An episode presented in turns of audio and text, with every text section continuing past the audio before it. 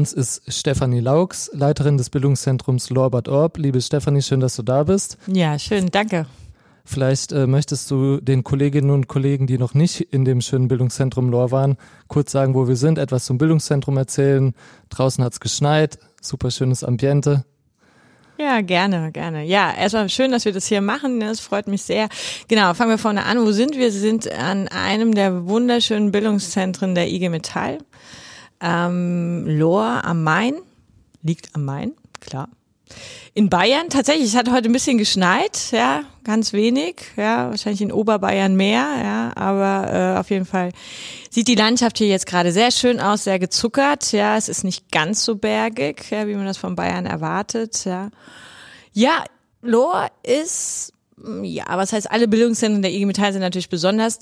Lohr, das Bildungszentrum, ist das älteste der IG Metall ja, eröffnet äh, 1951. Also das erste Bildungszentrum. Ja, es gibt viele Geschichten, warum jetzt eigentlich in Lohr, warum im Spessart. Ja, damals äh, hat man ja noch Bildungszentrum oder die Idee war ja noch, die Leute ähm, aus der wirklich sehr körperlichen Arbeit rauszuholen, damit die sich entspannen. Ja, und hier ging es wirklich tatsächlich in den 50er Jahren sehr stark darum, dass die Leute sich körperlich erholen. Ja, und dann hat man gesagt, okay, im Spessart mit der guten Luft, ne, und mhm. hat ja einfach die Möglichkeit.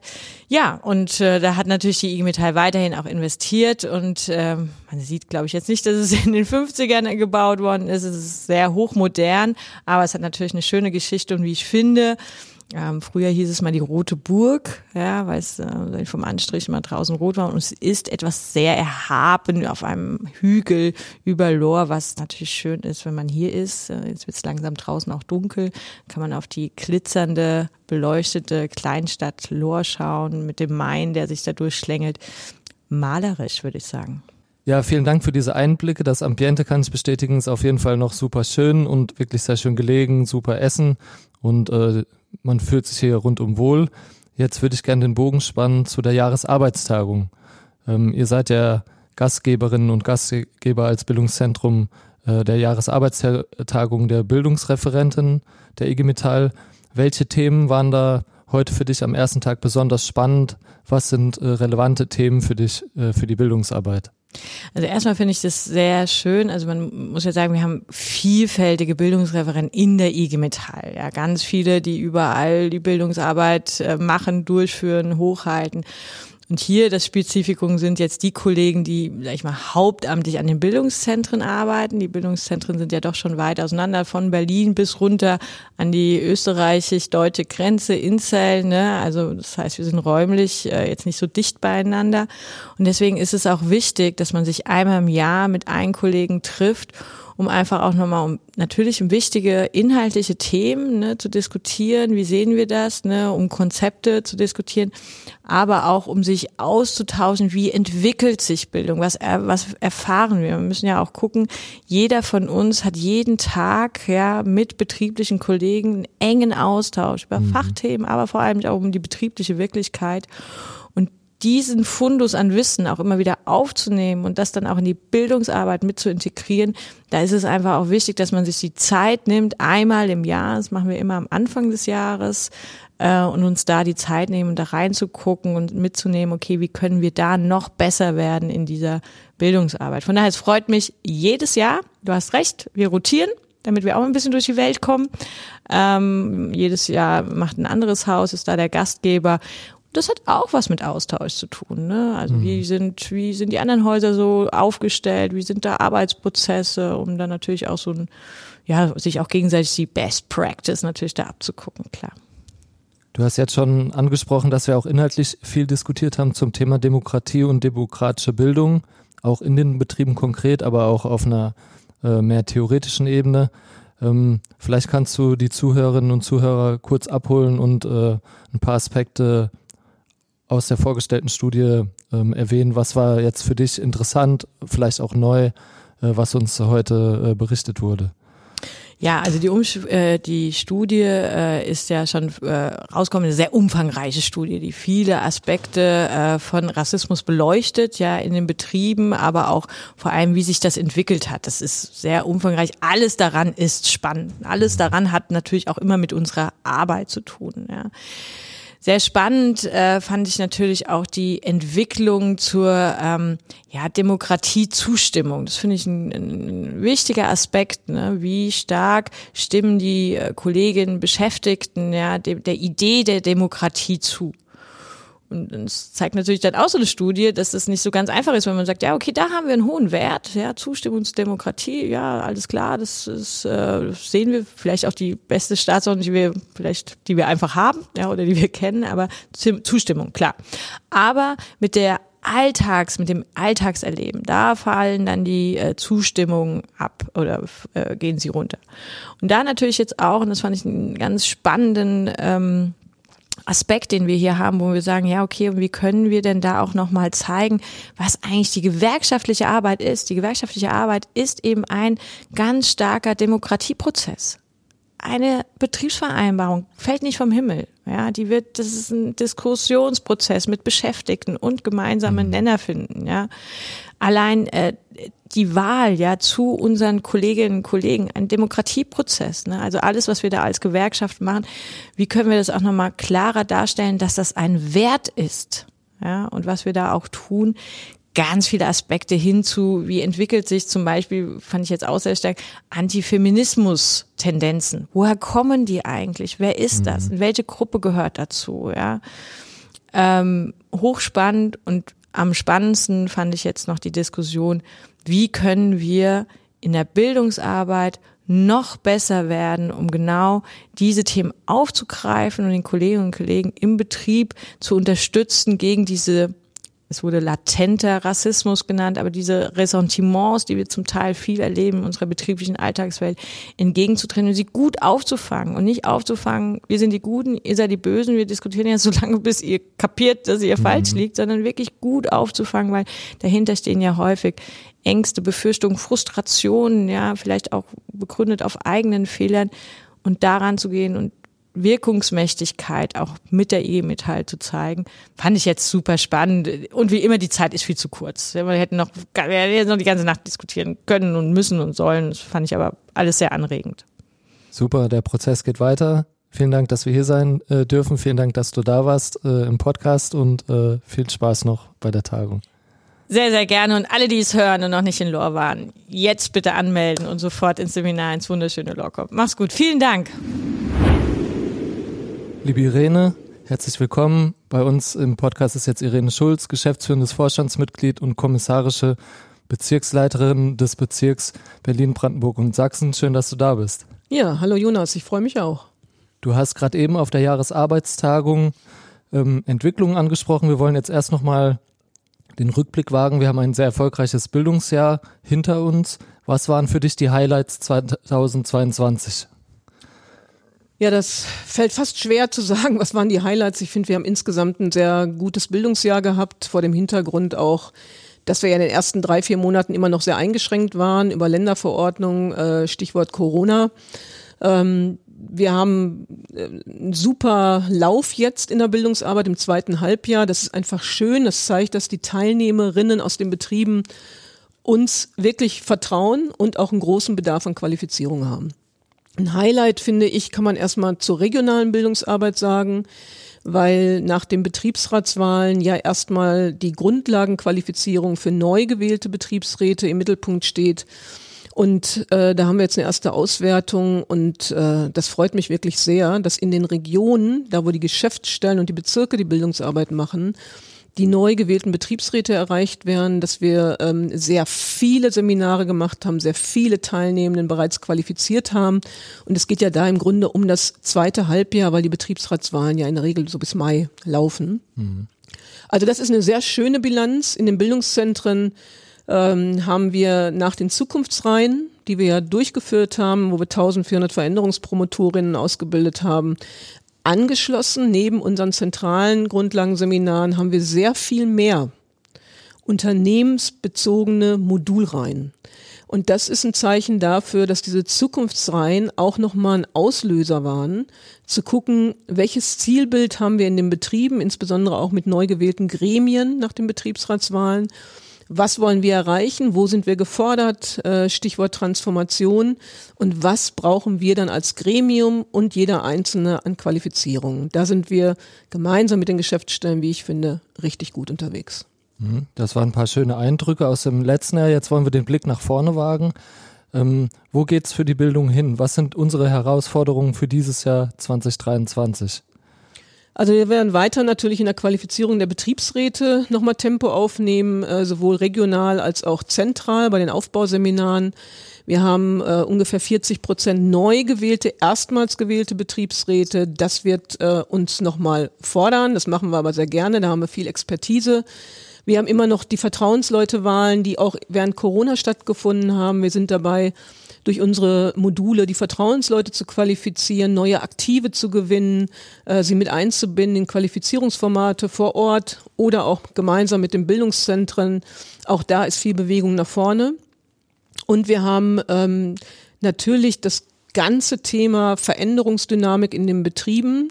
Unser Projekt IG Metall vom Betrieb ausdenken, wo wir ja mit den Zukunftsreihen mit Motor waren aus der Bildungsarbeit gemeinsam ähm, mit dem Projekt auch, mit den Geschäftsstellen und da schließen wir jetzt an. Da werden wir ähm, bei den Veränderungsprojekten, die sich verdichten, die wir in der IG Metall nach vorne bewegen wollen, natürlich auch beim Thema Qualifizierung eine große Rolle spielen. Ich nenne ein Stichwort. Wir werden eine tarifpolitische Bildungsoffensive starten, wo wir jetzt in der Diskussion sind, wie muss die denn aussehen? Was für Inhalte? Wen wollen wir qualifizieren? Wie schaffen wir es, dass Kolleginnen und Kollegen richtig Lust haben, unsere Kernkompetenz, Tarifpolitik mit in den Betrieben nach vorne zu bewegen? Und ähm, da werden wir ja schöne Qualifizierungsformate entwickeln und äh, gemeinsam mit Bezirk, mit Geschäftsstellen und Bildungsarbeit sowohl regional als zentral eine sehr schöne Offensive starten. Wir freuen uns drauf. Vielen Dank, dass du in unserem Podcast warst und äh, alles Gute. Ich danke euch. Tschüss. Herzlich willkommen, Felix, in unserem Podcast. Danke Vielleicht dir. stellst du dich kurz vor, wer du bist, wo du arbeitest. Ja, im wunderschönen Beverung. Äh, keine Ahnung, wer das alles schon besucht hat. Ich kann es immer nur empfehlen. Einer der, was sind wir, sechs Bildungsstätten, glaube ich, ist die kleinste Bildungsstätte ähm, und bin dort seit drei Jahren äh, Bildungsreferent und heute hier auf der Jahresarbeitstagung. Schön. Felix Verkamp, äh, kurze Frage am Anfang. Was nimmst du von der Jahresarbeitstagung hier aus Lohr mit? Äh, einen großen Rucksack an Arbeit. Okay. Das kann ich, glaube ich, sagen. Ich habe das Gefühl, die ganze Jahresarbeitstagung ist äh, produktive Stimmung. Ähm, wir haben irgendwie viel vor, äh, vieles, was auch noch nicht ganz spruchreif ist, weil natürlich immer alles in Bewegung ist in solchen Zeiten und der Gewerkschaftstag ja auch erst noch kommt, wo unsere äh, demokratisch legitimierten Vertreter auch entscheiden müssen, ob das die richtige Richtung ist. Aber wir sind natürlich in der Vorbereitung. Ähm, tarifpolitische Offensive, wie geht's mit IG Metall vom Betrieb ausdenken weiter? Und da sind mein Empfinden, da ist ein riesen Rucksack, da sind auch schwere Gewichte, die wir jetzt erstmal handhabbar machen müssen, damit wir uns, die IG Metall, in die richtige Richtung schieben. Okay, hört sich spannend an. Vielleicht kannst du es noch ein bisschen ausführen. Was bedeutet das konkret? Oder über welche Themen haben wir hier diskutiert? Ja, konkret, ich meine, jeder weiß, wir sind nur so stark, wie die Mitgliederbasis aufgebaut ist. Und wir haben jetzt eine erfolgreiche Tarifrunde gehabt, ähm, wo wir erstmal wieder äh, nicht bluten mussten, sondern Kollegen und Kolleginnen dazugewonnen haben. Das ist sehr erfreulich, aber jetzt geht's natürlich weiter. Äh, vor dem Tarif, äh, nach dem Tarif ist immer vor dem Tarif.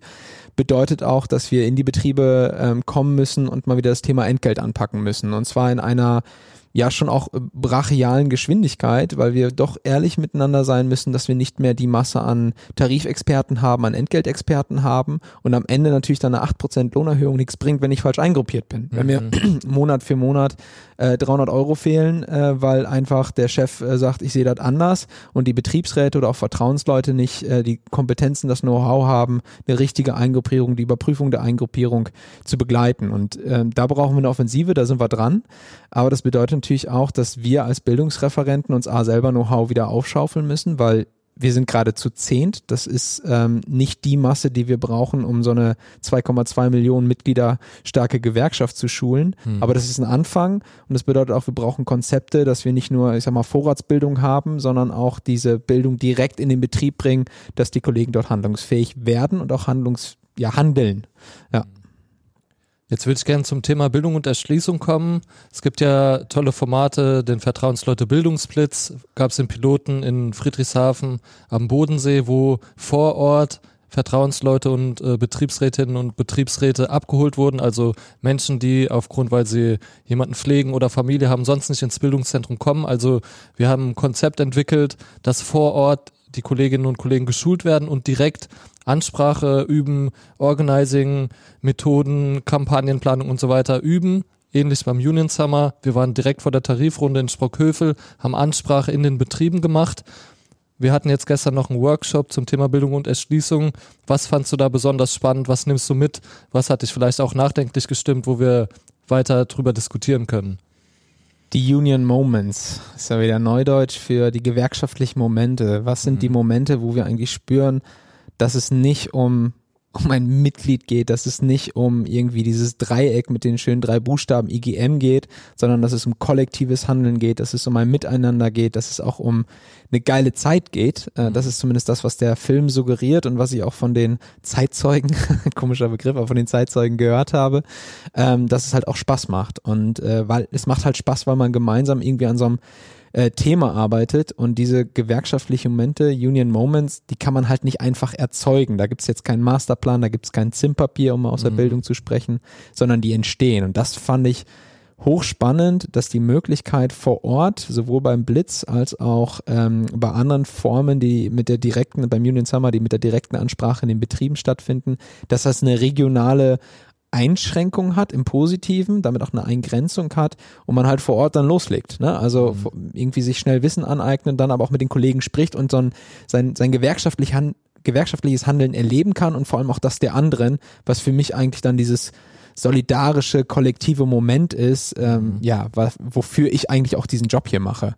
Ich mache das nicht, weil ich äh, in irgendeiner Form besonders klug sein möchte als Bildungsreferent, sondern weil ich Lust habe, mit den Leuten gemeinsam die Dinge zu lösen, die Dinge durchzusetzen, äh, die uns irgendwie unter den Nägeln brennen. Mhm. Mein persönlicher Wunsch ist die vier Tage Woche in jedem Betrieb. Äh, da kann ich laut drüber diskutieren. Aber wir brauchen erstmal genug Kollegen, die auch wissen, dass sie die anderen dann halt mitnehmen können. Und mhm. das machen die beiden Formate genial, das miteinander zu verbinden, dass wir gleich Praxis haben. Äh, ähm, und zwar nicht, um die Reflexionsräume zu haben, sondern seine Wirksamkeit zu spüren. Ja. Mhm. Ich weiß auch nicht, vielleicht mal eine Rückfrage da auch an dich gestellt.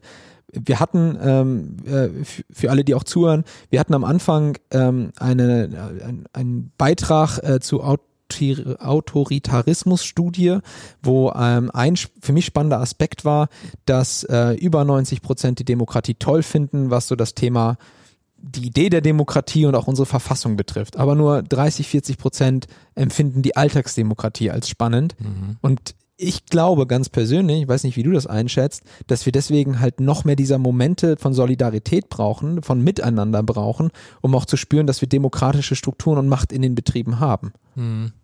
Ja, ich denke, das ist der, ein richtiger Punkt. Ich glaube, da geht's äh, sehr stark darum, um Selbstwirksamkeit. Also zu merken, wenn ich mir realistische Ziele setze, dann ist es möglich, in Betrieb oder tarifpolitisch in der äh, Tarifbewegung Ziele zu erreichen. Aber deshalb muss man auch in, ins äh, Tun kommen und das haben genau diese Formate als Hintergrund, dass wir, sage ich mal, nicht nur theoretisch über Tarifpolitik oder Organizing oder Ansprache in den Betrieben oder Präsenz in den Betrieben sprechen, sondern wir machen das direkt auch. Das heißt, die Leute merken, wenn ich aktiv werde, zusammen mit Kolleginnen und Kollegen links und rechts äh, an meiner Seite, dass ich nicht alleine bin, sondern dass ich auch einen Punch entwickeln kann. Also ich kann das schaffen, äh, eine positive Stimmung in der Tarifbewegung zu erzeugen. Das war auch die Rückmeldung von verschiedenen Betrieben nach dem Union Summer. Die haben Schwung mitgebracht in die Geschäftsstellen, die haben Nachbargeschäfts, äh, sorry, Nachbarbetriebe mit äh, gepusht und motiviert, dass sie auch aktiv werden und ähm, haben Kolleginnen dazu gewonnen, also gewerkschaftlich organisiert zu sein, äh, sich zu beteiligen. Und das finde ich sind äh, sehr gute Momente. Klar, ein Warnstreik oder so eine Aktionsform hat immer einen anderen Union-Moment äh, inhärent, sage ich jetzt mal. Also wer auf dem Warnstreik war, das ist eine andere Atmosphäre, da spürt man das richtig. Ja. Die Leute waren ja. draußen, zum Beispiel jetzt in der letzten Tarifrunde waren wir auf dem Warnstreik in Mainz es hat total geregnet und das hat niemanden interessiert, nee. weil die Stimmung so positiv war und es war wirklich eine herausragende Stimmung. Da hat man richtig so dieses Zusammengehörigkeitsgefühl und die Solidarität gespürt. Und was für mich jetzt nochmal äh, interessant wäre, ist, wie kann man das Thema Haltung noch mehr entwickeln? Also wir haben sehr viel auch in dem Workshop über Haltung gesprochen. Wie siehst du das? Wie kann man im Seminarkontext das Thema Haltung auch für Bildung und Erschließung, wie können wir da weiter an dem Thema am Ball bleiben? Soll ich eine Antwort auf die große Frage geben? ähm, ja, Haltung. Also erstmal, glaube ich, so, so meine Arbeitsdefinition von Haltung, um auch darüber zu diskutieren, weil das ist erstmal meine, ich glaube, das muss nicht jeder teilen, ist ja so ein bisschen, wie stehe ich zu den Dingen? erstmal so als diese Frage beantworte ich mit meiner Haltung. Und ähm, die brauche ich natürlich, äh, wenn ich gegen das dann schon vorherrschende System, dass eben äh, Kapitalinteressen entscheidend sind und das sind auch in der Regel die Dinge, die im Betrieb mehr diskutiert werden, leider, zumindest was mir, was ich wahrnehme, was mir gespiegelt wird. Wenn ich dagegen äh, auf einmal eine menschliche Perspektive, eine menschenzentrierte Perspektive gegenhalten möchte, also wenn ich sage, ey, das Budget ist mir gerade egal, ich will, dass die Kollegen am Band gut ergonomische Ausstattung haben, dass sie nicht kaputt nach Hause gehen, sondern nur noch müde nach Hause gehen oder im besten Fall sogar motiviert nach Hause gehen, weil sie merken, da ist noch ein bisschen Saft, ich kann jetzt in meinen Schrebergarten gehen, dann brauche ich eine Haltung, weil das muss ich aushalten. Denn äh, in meiner Erfahrung ist es immer leichter mit äh, der ja mit der eigentlich vorherrschenden Diskussion der vorherrschenden, nicht unbedingt Meinung, aber das, was halt besprochen wird, einfach mitzugehen, weil da muss ich mir nicht selbst irgendwie einen reflexionsmüßigen äh, Prozess äh, aneignen oder den gehen, sondern kann halt einfach mit mitmachen. Und diese Haltung entwickeln wir natürlich ganz viel in Seminaren, auch weil wir äh, versuchen, die Welt, wie sie ist, zu dekonstruieren, unterschiedliche Perspektiven reinzubringen. Ich glaube aber, das Entscheidende bei der Haltung passiert gar nicht immer unbedingt im Seminar oder in auch äh, Zweiergesprächen, sondern in so kleinen Aha-Momenten. Und da hilft es natürlich, äh, im Union Summer ähm, oder auch in, in den Bildungsblitzen, dass man mehr dieser Momente haben kann, schlichtweg, weil man mehr Gespräche hat, wo man eine positive Irritation, wir nennen das Pubation, wo man eine Pubation hat und feststellt, Ach krass, ja, stimmt. Wenn wir gemeinsam, dann ist eine menschenzentrierte Perspektive richtig, ohne jetzt die große Revolution auszurufen, sondern mhm. erstmal zu sagen, ähm, nee, da ist genug Geld da, das stimmt gar nicht mit der Budgetkürzung. Da möchte ich noch einen Satz zufügen. Wir haben ja gerade auch die Auseinandersetzung von unserer Schwestergewerkschaft Verdi in der Post. Und äh, wenn ich dann auch äh, gucke, wie das medial aufbereitet ist, wird halt darüber gesprochen, ja, ihr gutes Recht und äh, die verdienen auch nicht so viel. Und dann so der letzte Satz ist, ähm, ja, und die Post hat halt auch 9 Milliarden Gewinn gefahren. Ey, das sind 9 Milliarden Gewinn für einen Job und ihr alle kennt Postboten, für einen Job, der super mhm. anstrengend ist. Ich finde es beschämend, dass wir dafür streiken müssen. Und das auch wieder deutlich zu machen, ist jetzt meine Haltung. Ne? Ich stehe zu den Dingen mit einer klaren Perspektive zu sagen, das Geld ist nicht da, um Unternehmen zu helfen. Das Geld ist da, Wirtschaft ist da, damit wir ein geiles Leben haben können und möglichst auch weniger arbeiten müssen als 40 Stunden, damit wir einen schönen Schrebergarten haben, dass wir Zeit für die Kinder haben, dass wir auch unseren ganzen Konsum eher in Richtung Zeitwohlstand als in Richtung irgendwie Kapitalwohlstand, also sprich, dass wir mehr Zeit für die schönen Dinge haben und nicht einfach nur konsumieren müssen, äh, umdeuten können, was auch der Natur, der Nachhaltigkeit uns allen hilft. Mhm. Vielen Dank für diese eindrücklichen äh, Infos und den Austausch. Ich freue mich auf den Union Summer dieses Jahr im Sommer in Beverung. Bei uns, ja, auf jeden Fall. Kommt Mitten vorbei. Kommt auf jeden Fall alle vorbei. Ich hab, wir haben ein paar Betriebe im Blick, wo wir auch rein wollen, weil das muss man wissen. Wir brauchen auf jeden Fall Unterstützung. Westfalen ist wir haben gute Betriebe, gute Betriebsräte, aber Westfalen als solches ist ein stockkonservatives Land, wo der Klerus, äh, die katholische Kirche lange Zeit sehr viel Macht hatte. Und das merkt man bis heute in den Köpfen, dass die Haltung gegen die Obrigkeit zu widersprechen fordernd ist. Und äh, ich freue mich, dass wir es bei uns machen. Und ich hoffe, dass wir da wie bei euch in, äh, in Sprockhövel oder auch in äh, den anderen Geschäftsstellen, äh, wo wir das schon ausprobiert haben, einen ähnlichen Impact haben, eine ähnliche Durchschlagskraft haben weil äh, ich finde, es macht einfach Spaß, wenn man auf Augenhöhe mit allen spricht und irgendwie nicht buckelt und äh, den Kopf nach unten senkt, wenn auf einmal irgendwelche Obrigkeitsmenschen den Raum betreten. Wir sind sehr gespannt. Vielen Dank, dass du Gast in unserem Podcast warst. Gerne. Bis dann.